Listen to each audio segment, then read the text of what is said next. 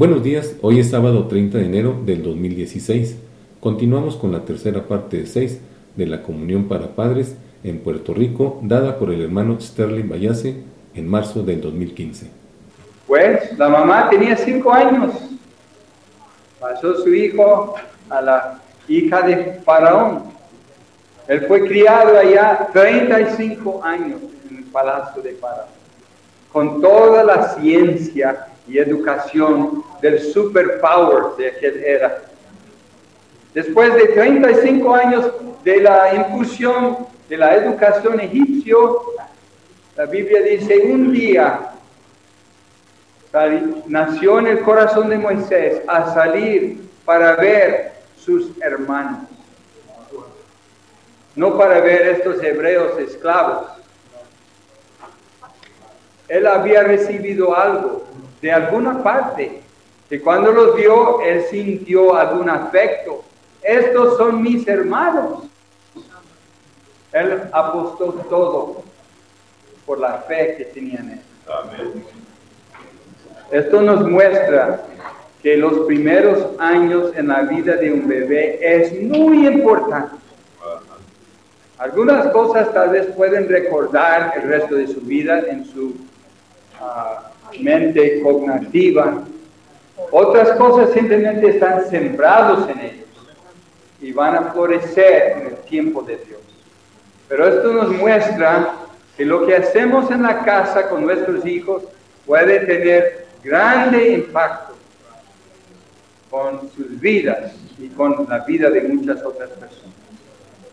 Entonces, estos son algunos ejemplos, estos son Ah, ejemplos o modelos del Antiguo Testamento de uh, cómo Dios ganó su pueblo.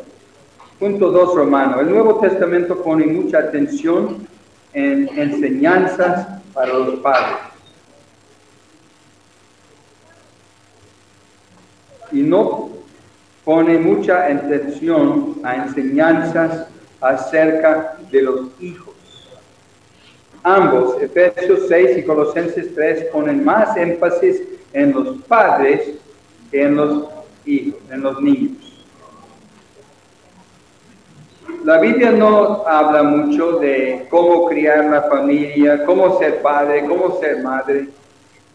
La Biblia nos enseña cómo comer a Cristo, cómo vivir a Cristo, cómo aplicar a Cristo en nuestro vivir diario. Si aprendamos esta lección, todo lo demás viene mucho más fácil. Pero si solo practicamos cómo ser padre, cómo ser madre, cómo, cómo, cómo, cómo, vamos a tener una biblioteca tan grande que vamos a desmayar. Es demasiado grande el papel de ser un padre o una madre. Pero si practicamos cómo vivir con Cristo, cómo dejar que Cristo viva y se exprese en nosotros. En la vida cotidiana no necesitas un gran biblioteca, necesitas un esfuerzo, una dedicación para aprender este secreto, cómo vivir y expresar al Señor Jesús en, en el ambiente cotidiano familiar. Pues, de hecho, en punto A se ve que la Biblia resume todo esto con dos ideas. Si tratamos de resumir las palabras en la Biblia en cuanto a la paternidad, lo principal que los padres deben hacer es criar a sus niños, número uno, en la enseñanza y amonestación del Señor. Esto es del lado positivo.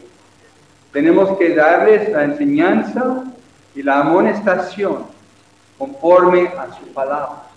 Esto es del lado positivo. Se resume todo con esta frase. Y del otro lado, el lado, se puede decir, el lado negativo, que no debemos hacer, no debemos provocarlos a ira, ni debemos desanimarlos. La Biblia es muy clara. Los padres nunca deben desanimar o provocar a sus hijos, porque esto no es productivo. Y nosotros estamos tomando el papel de cultivarlos en el Señor.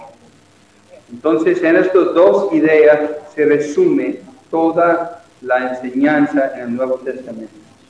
Y aquí debajo tenemos aquí un ejemplo, dos ejemplos. El primer ejemplo está en punto P, dice la fe de Timoteo, que Timoteo, ah, que él había recibido, ah, habitaba primero en su abuela Loida y después en su madre Eunice y fue transmitida a él.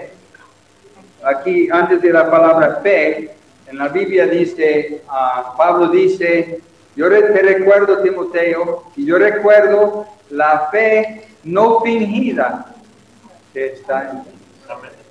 Él pone esta descripción. ¿Qué clase de fe? Una fe genuina. Es auténtico. Él no solo estaba imitando lo que vio en su mami y su abuelo, su abuela. Él estaba viviendo conforme una fe que era suya, era no fingida. No vivía de cierta manera en frente de Pablo, el apóstol, y otra manera en la casa. Él vivía una fe no fingida. ¿Y de dónde vino esta fe no fingida? Pues no vino, no cayó del cielo un día. Dice, esta fe no fingida primeramente habitaba, habitó en tu abuela Loida y más tarde en tu mamá Unice, y ahora estoy convencido, dice Pablo, que habita en ti.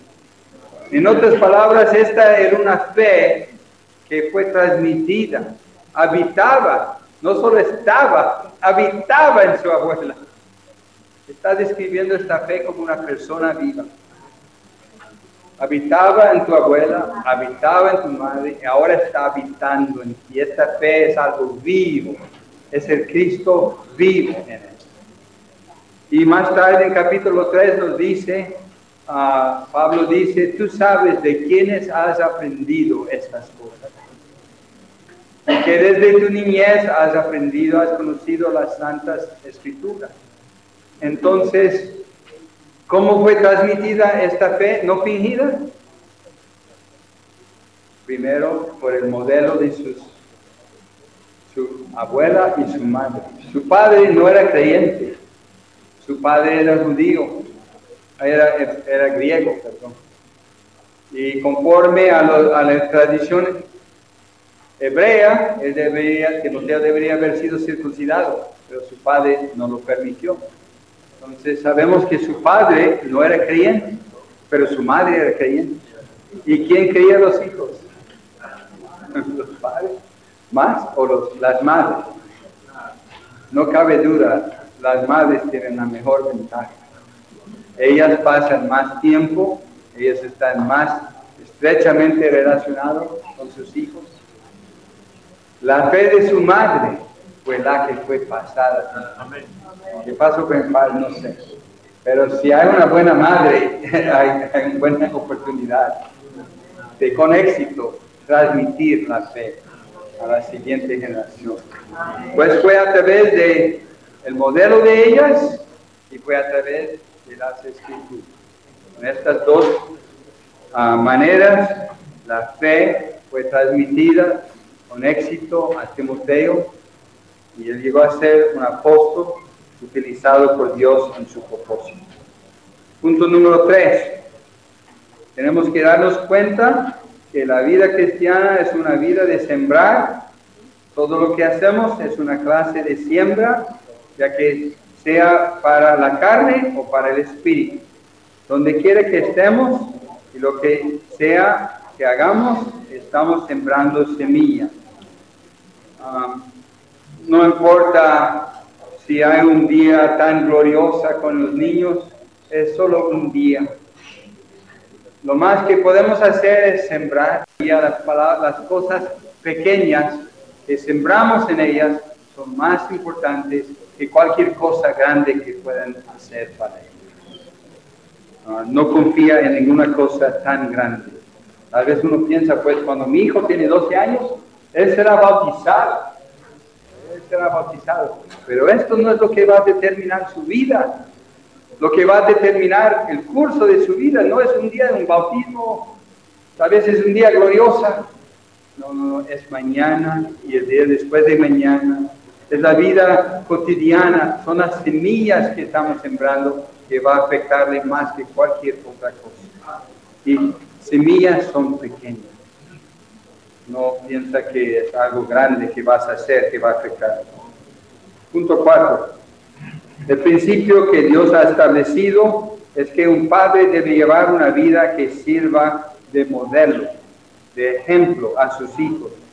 No obstante, al mismo tiempo debemos entender que en última instancia lo que nuestros hijos lleguen a ser depende de la misericordia del Señor. Ah, el padre que se jacta de sus hijos o se jacta de sí mismo por sus hijos es un padre que no comprende la misericordia de Dios. Ah, si los hijos salen muy bien, lo único que podemos decir es gracias a Dios, que cubrió todos mis errores. Aquí nos detenemos. Continuaremos el día de mañana con la siguiente porción de esta comunión para padres. Los esperamos a las 12 del mediodía.